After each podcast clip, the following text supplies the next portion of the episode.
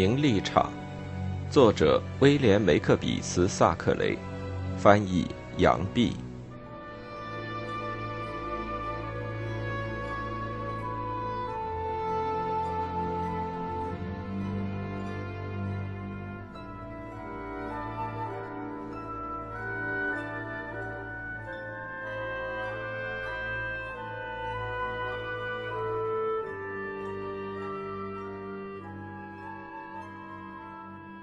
第四十五章，在汉伯郡和伦敦发生的事情。毕托克劳莱爵士除了在女王的克劳莱庄地上补篱笆和修理破败零落的门房之外，还做别的工作。他为人明理，当家以后连忙和以前得罪过的街坊邻舍重修旧好。他死了的父亲一辈子荒唐，不知道当家立绩，弄得家里声名狼藉。这残局全靠他来收拾。父亲死后，他不久就当选了本区的国会代表。他身为区里的行政长官，有名儿的大人物，又是国会议员世家后裔，因此自己担起责任，时常在汉伯郡的公共场所出面。区里的慈善事业，他资助的多；区里的灵舍，他拜访的勤。总之，他自以为是个奇才。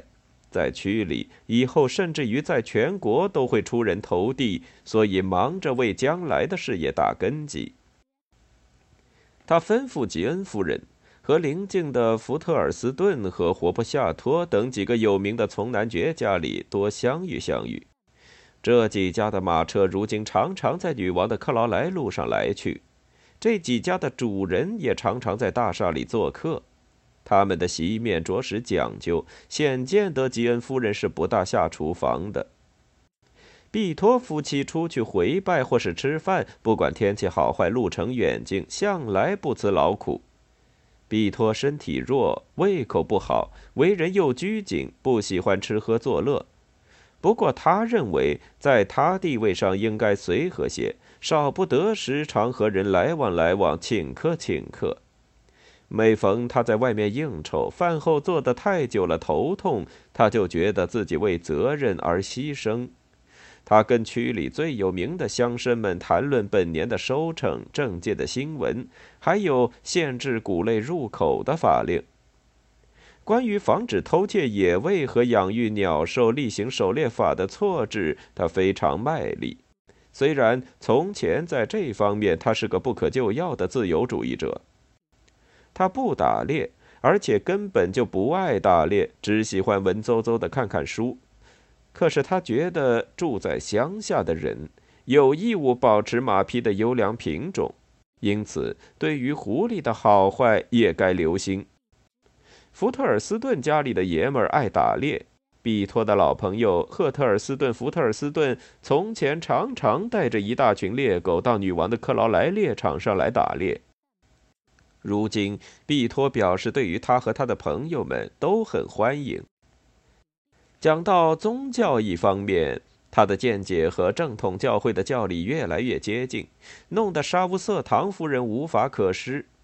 他不再到处聚会讲道，毅然决然地上普通教堂去做礼拜，而且还去拜访温切斯托地方的主教和教会里的牧师。有一回，托伦伯副总主教要和他一起玩牌，他竟一口应允。沙乌瑟唐夫人眼看着女婿做出这样亵渎神明的事来，只当他成了个不可救药的罪人，心里那份烦恼也不消说了。毕托从温切斯托教堂听了圣乐回来，对两个妹妹说：“第二年区里开跳舞会的时候，他准备带他们一起去。”姑娘们听了，乐得感激涕零。吉恩夫人是一向对丈夫唯命是听的，而且看来她自己也愿意去。老夫人写了一封信到好望角，给芬雀莱广场的洗衣妇人的作者，狠狠毒毒的形容小女儿利欲熏心。那时她在布拉伊顿的房子空出来了，她就一个人住到海边去。她的女儿女婿也没有觉得割舍不下。丽贝加第二次到女王的克劳莱，守着药箱的老太太已经走了。利贝加虽然并不惦记他，居然写了一封信给他拜见。信上的口气非常恭敬。他说：“不止沙乌瑟唐夫人，可还记得他？他前次在乡下，老夫人对他说的话，给他不少安慰。他至今觉得感激。他再三提到上次病中多承老夫人照应，而且说女王的克劳莱的一切都使他想念他。”毕托克劳莱爵士怎么会改变作风、大得人心的呢？这件事大半得归功于克生街的嘱咐。毕托在伦敦住在他家里的时候，他劝他说：“难道你只要一个从男爵的爵位，一辈子在乡下做做御工就算了不成？”毕托克劳莱爵士，你瞒不过我的。我知道你的才干和野心，你以为人家看不出，可骗不了我。我把你那本关于麦芽的小册子给斯丹恩勋爵看过了，原来他老早知道这本书。他说内阁里的官儿都认为他是这方面最出色的作品。部长们看上了你，你的志向我也知道。你想在国会里出头露脚，人人都说你是全国最了不起的演说家，因为你在牛津的演讲大家都没有忘记。我知道你想做你们区里的国会代表，这样嘛，你自己有选举权，又有区里的人给你撑腰，还有什么事不成的？我也知道你想做女王的克劳莱的男爵，这件事儿嘛，总有一天会成功的。比托爵士，你的心思我都明白。如果我的丈夫不但有你的名字，而且有你的才干，我想我也能够配得上他。可是。可是我是你的本家，他笑着加了一句道：“ 我是一个一个子儿都没有的小可怜儿，可是我也有些小势力，谁说得定呢？也许小耗子也有帮助狮子的去处呢。”毕托克劳莱一听这话，又喜又惊。他想，这女人才是真正懂我的。我那本关于麦芽的小册子，吉恩再也看不满三页。我的大才，我的壮志雄心，他也不知道。哦，原来他们还记得我在牛津的演讲。哼，这些坏东西！他们看我做了区里的代表，或许还能做国会的议员，就想起我来了。斯丹恩勋爵去年在宫里见了我，睬都不睬。原来他们现在才发现毕托克劳莱是个人才。哼，这些人小看我。我的才干可一向不小，不过是没有机会出头罢了。好，现在我得把本事拿出来，叫他们知道我不但能写，而且能说能做。阿克琉斯虽然英雄，也得有了宝剑才能大显身手啊！我的宝剑已经到手了，将来全世界的人都会听见毕托克劳莱的名字。因为这样，这手段刁滑的家伙才变得那么好客。他对于歌咏团和医院的代表谦恭有礼，对于副主教们和牧师们也十分和气。他放开手，大张宴席请客，别人请他，他也不推辞。在市集上遇见种地的庄稼汉，他全副精神敷衍他们，并且为区里的事务尽心的奔走。到圣诞节，大厦里装点的花团锦簇。多少年来没有看见这景象了。圣诞日那天，阖家欢聚，所有牧师家里的人都来吃饭。利贝加对别德太太又诚恳又和气，竟好像和他向来无冤无仇。他怪亲热地问起亲爱的妹妹们近来好不好，说他们在音乐方面有惊人的进步，而且在他们双人合唱之后，再三请他们再唱一遍。他们用的那大唱歌本还是詹姆士从家里夹过来的，恨得他一路上不住的估计。别德太太虽然恨利贝加到处钻营，可是看他那么大方，自己倒也不得不以礼相待。回家以后，他当然对女儿们批评毕托爵士，说他对小婶子那么敬重，真是可笑。詹姆士在吃饭的时候坐在利贝加旁边，几口夸他了不起。牧师全家的人众口一词，都称赞小罗登长得好。万一那瘦弱苍白的毕托平格有个三长两短，世袭的前程少不了是他的。所以牧师家里的人对他很敬重。三个孩子的感情非常好。毕托平格不过是一只很小的小狗，配不上和罗登这样的大狗一起玩。马蒂尔达又是个女孩，也不够资格和这个年纪将近八岁、快要穿短上装的青年公子作伴。这样，罗登立刻拜了大王。只要他肯赏脸，带着堂弟堂妹一起玩，那两个小的便一头顺脑的跟着他。他在乡下过得快活高兴，心满意足。厨房后面的院子好玩的不得了，种着的花儿也不错。家里又养着鸽子、鸡鸭，有时大人还准他去马房里看马。这些东西没有一样不有趣。他不让两位克劳莱小姐吻他，不过有时吉恩夫人要抱抱他，他还不反对。晚饭后，太太们先到客厅里去歇着，让先生们留在饭间里喝红酒。小罗登跟着出来，宁可坐在吉恩夫人身边，不愿意跟着自己的妈妈。丽贝佳看见大家全是温温柔柔的，一天晚上把小罗登叫到身边，弯下身子，当着太太小姐们在儿子脸上吻了一下。罗登立刻回过身来，对面瞧着妈妈。他脸上涨得通红，身上瑟瑟的抖。每逢他受了激动，就是这样。他说道：“妈，妈妈，你在家里从来不吻我呀！”一听这话，大家都吃了一惊，半晌不说话。贝吉眼睛里的神色着实难看。罗登因为嫂子待自己的儿子好，所以很喜欢他。吉恩夫人和贝基两个人的感情似乎不怎么融洽。上校的老婆第一回到乡下的时候，一心要讨主妇的好，这一回可不同了。吉恩夫人听了孩子的两句话，心里已经凉了一截，说不定又嫌毕托爵士对地妇太殷勤。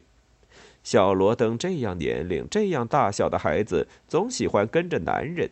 每逢他父亲到马房里去抽雪茄烟，他老是跟着一块儿去，从来不觉得厌倦。牧师的儿子詹姆士有时来找堂哥哥，或是一起抽烟，或是找别的消遣。他和从男爵的猎场看守人气味相投，都喜欢养狗，因此合得来。有一天，詹姆士先生、上校和看守猎场的霍恩出去打野鸡，把小罗登也带着一块儿去。又有一天早上，好乐呀！这四位先生到仓房里去打耗子。小罗登一辈子没见过比这更有意思的游戏。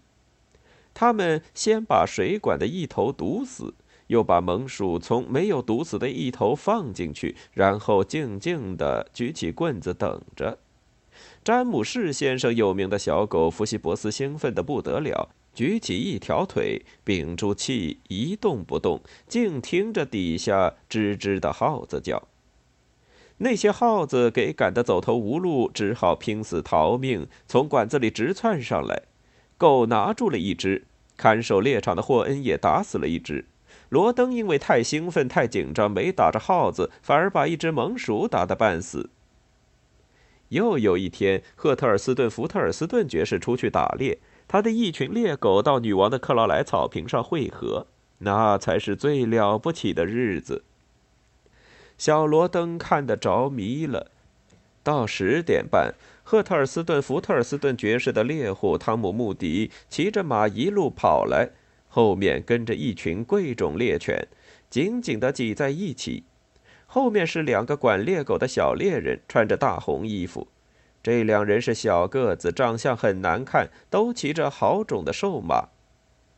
倘或猎狗里面有敢离群跑散的，或是看见野兔、家兔在他们面前跳出来而不能把持的，即使对兔儿白看一眼，或是把眼睛眨巴一下都不行，这两人就举起又长又重的鞭子，把鞭梢向狗身上皮薄的地方抽，手法真是妙极了。押对的是汤姆·穆迪的儿子贾克。他只有七十磅重，八十四英寸高，而且以后也没有希望长高长胖了。他骑一匹瘦骨伶仃的大马，用的鞍子很大，把马背遮掉了一半。这是赫特尔斯顿·福特尔斯顿爵士心爱的烈马，名叫大老官儿。还有好些别的烈马，上面坐着身量瘦小的男孩子，也陆续来了，只等主人来临。主人们走在后面，也到此地汇合。汤姆·姆迪一直来到大厦门口，管酒的拿出酒来请他喝，可是他不喝，自己带着猎狗在草坪上有遮拦的犄角里去歇着。那些猎狗有的在草地上打滚，有的气势汹汹的对吠，有的在一处玩，不时会狠狠地打起架来。汤姆呵斥的声音是谁也比不上的。他开口一喝，或是把蛇一般的鞭子一挥，猎狗就不敢闹了。许多青年公子骑着普通用的马跑来了，这些马虽不能打猎，也是上好的纯种。出猎的人齐膝裹着护腿。有的到屋子里去和太太小姐应酬一下，喝些樱桃白兰地；有的比较怕羞，而且爱动不爱静，忙着脱了污泥的靴子，下了坐骑，换上烈马，沿着草坪先跑一圈，活活血。这以后，他们聚在犄角上那群猎狗旁边，和汤姆·姆迪聊天，谈到从前的猎事、野外的情形，秀香和金刚钻这两条狗的好坏。又抱怨目前狐狸的品种多糟糕。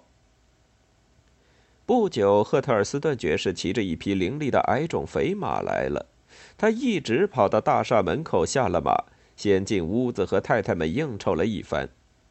他向来不爱说话，敷衍过几句之后，便去干正经。一群猎狗给赶到门口，小罗登走了下去，那些猎狗便挨着他的身子擦过来、磨过去，表示好意。大伙儿乱摇着尾巴，噼噼噗噗打在他身上，有的叫着闹着打架。汤姆·穆迪的呵斥和鞭子也不怎么有用。小罗登又兴奋又有些害怕。赫特尔斯顿爵士费了一把力气爬到大老官背上骑好，说道：“汤姆，今天到沙布斯托树林子去试试吧。种田的孟加尔告诉我说，里头有两只狐狸藏着呢。”汤姆把号角一吹，骑着马先跑，后面跟着猎狗、小猎人和温切斯托的少爷们，还有邻近种地的和教区里做工的也来。那天算他们的大节日，所以他们一起在后面跟着走。赫特尔斯顿爵士和克劳莱上校押队，大队人马一会儿跑得无影无踪。别德克劳莱牧师不好意思到侄儿家里来参加大会合。汤姆·姆迪还记得四十多年前的事。那时，牧师先生身材很瘦，最喜欢骑着烈马四处乱跑，不论多宽的溪流都要跳过了才罢。看见新装的园门，也不肯放过去。我刚才说，牧师不好意思上侄儿家里来，凑着赫特尔斯顿爵士路过他家，便骑着强壮的黑马从家里的弄口跑出来，跟着从男爵一队人马出发。猎狗和骑马的人已经走远了，小罗登仍旧站在台阶上，又惊奇又快乐。小罗登在乡下过了一个难忘的圣诞节，对于大伯伯却没有什么感情，因为他总是冷冰冰的，令人害怕。不是锁在书房里用功吗？便是和地保农夫在一起排解区里面各种纠纷。孩子的大娘。姑妈、堂弟、堂妹和牧师家的詹姆士，人人喜欢他。毕托爵士要詹姆士在两个妹妹中挑一个做老婆，大约早已和他说开。在这样的条件下，到他爱打猎的父亲去世之后，让他补上去做牧师。如今詹姆士不猎狐狸了，不过找些无伤大雅的消遣，譬如打打竹鸡、野鸭，或是在圣诞节偶然捉一两回老鼠。一点儿也不惊师动众。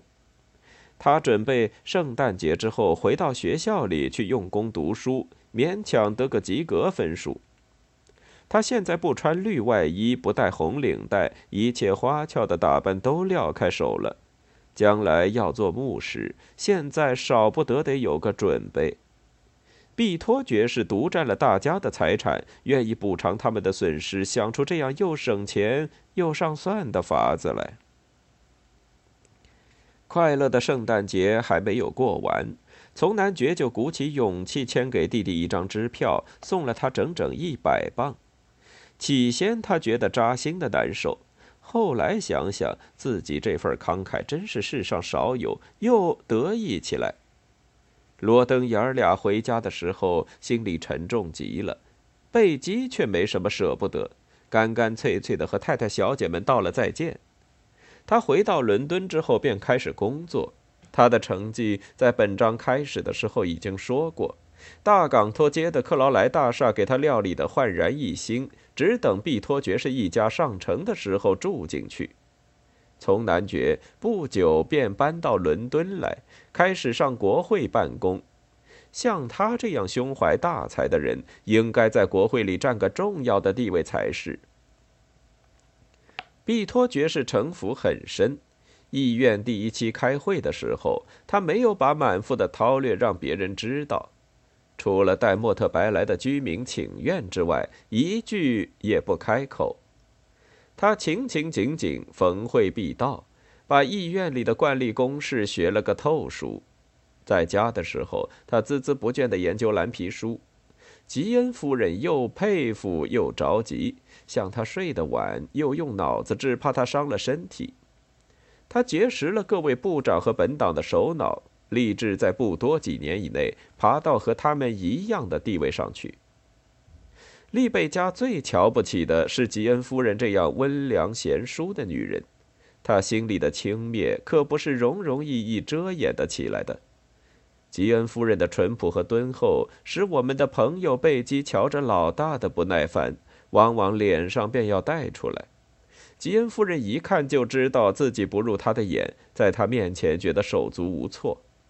她的丈夫老是和贝基说话，他们两个好像另外有暗号，谈论的全是正经大事，都是毕托一辈子不会对老婆说的。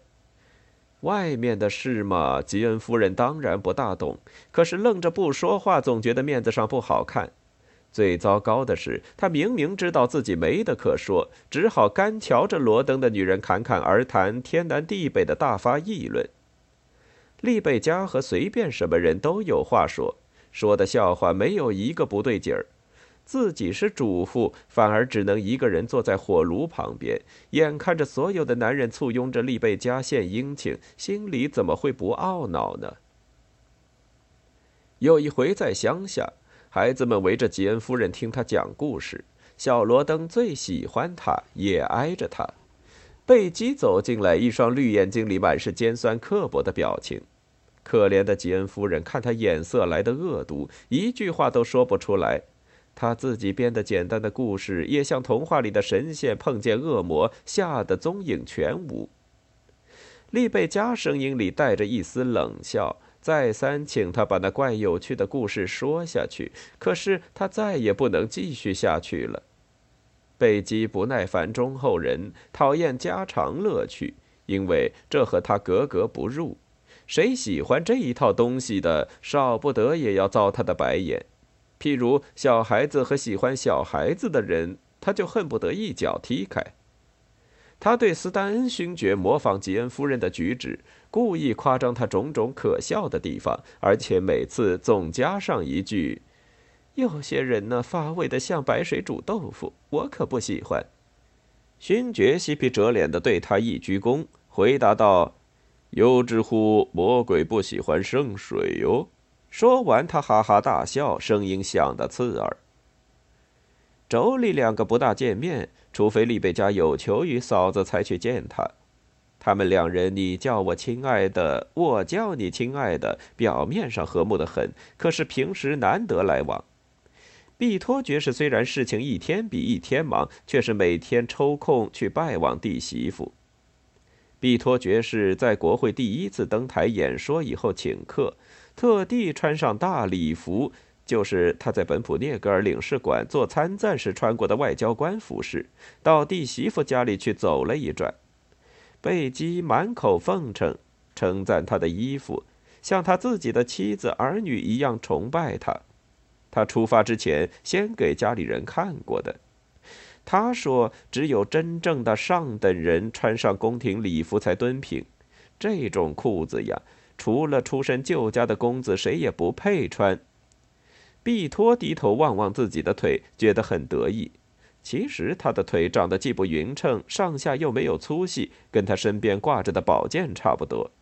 他望望自己的腿，自以为有勾魂摄魄的能耐。他告辞以后，贝吉太太替他画了一张全身讽刺画。后来斯丹恩勋爵来了，他就拿给他看。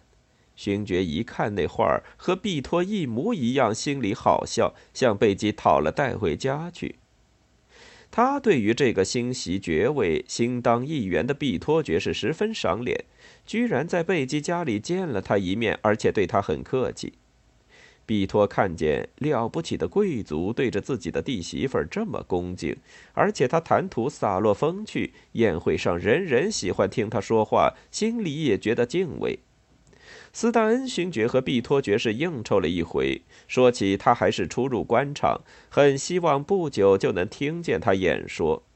勋爵又说，他们两家既然是紧邻，等斯丹恩夫人到伦敦之后，希望见见克劳莱夫人。过了一两天，他又在毕托家里留了一张名片。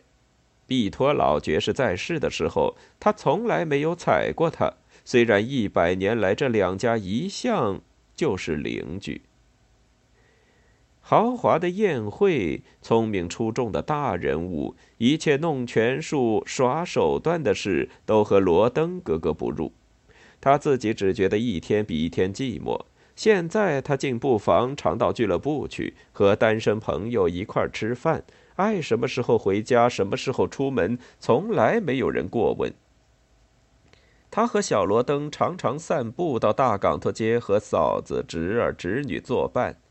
毕托爵士不论到国会之前，或是从国会出来，总是去找丽贝家。上校时常悄没声儿地坐在他哥哥家里，一坐好几个钟头。能够不用脑子的时候就不用脑子，能够不做事的时候就不做事。他很愿意给人使唤出去跑跑腿儿，找找房子和佣人，或是在孩子们吃饭的时候帮他们切切烤羊肉。他仿佛给人折磨的没了脾气。现在是人说什么他做什么，人拨他一下他才动一动。达里拉不但软禁了他，而且把他的头发也剃光了。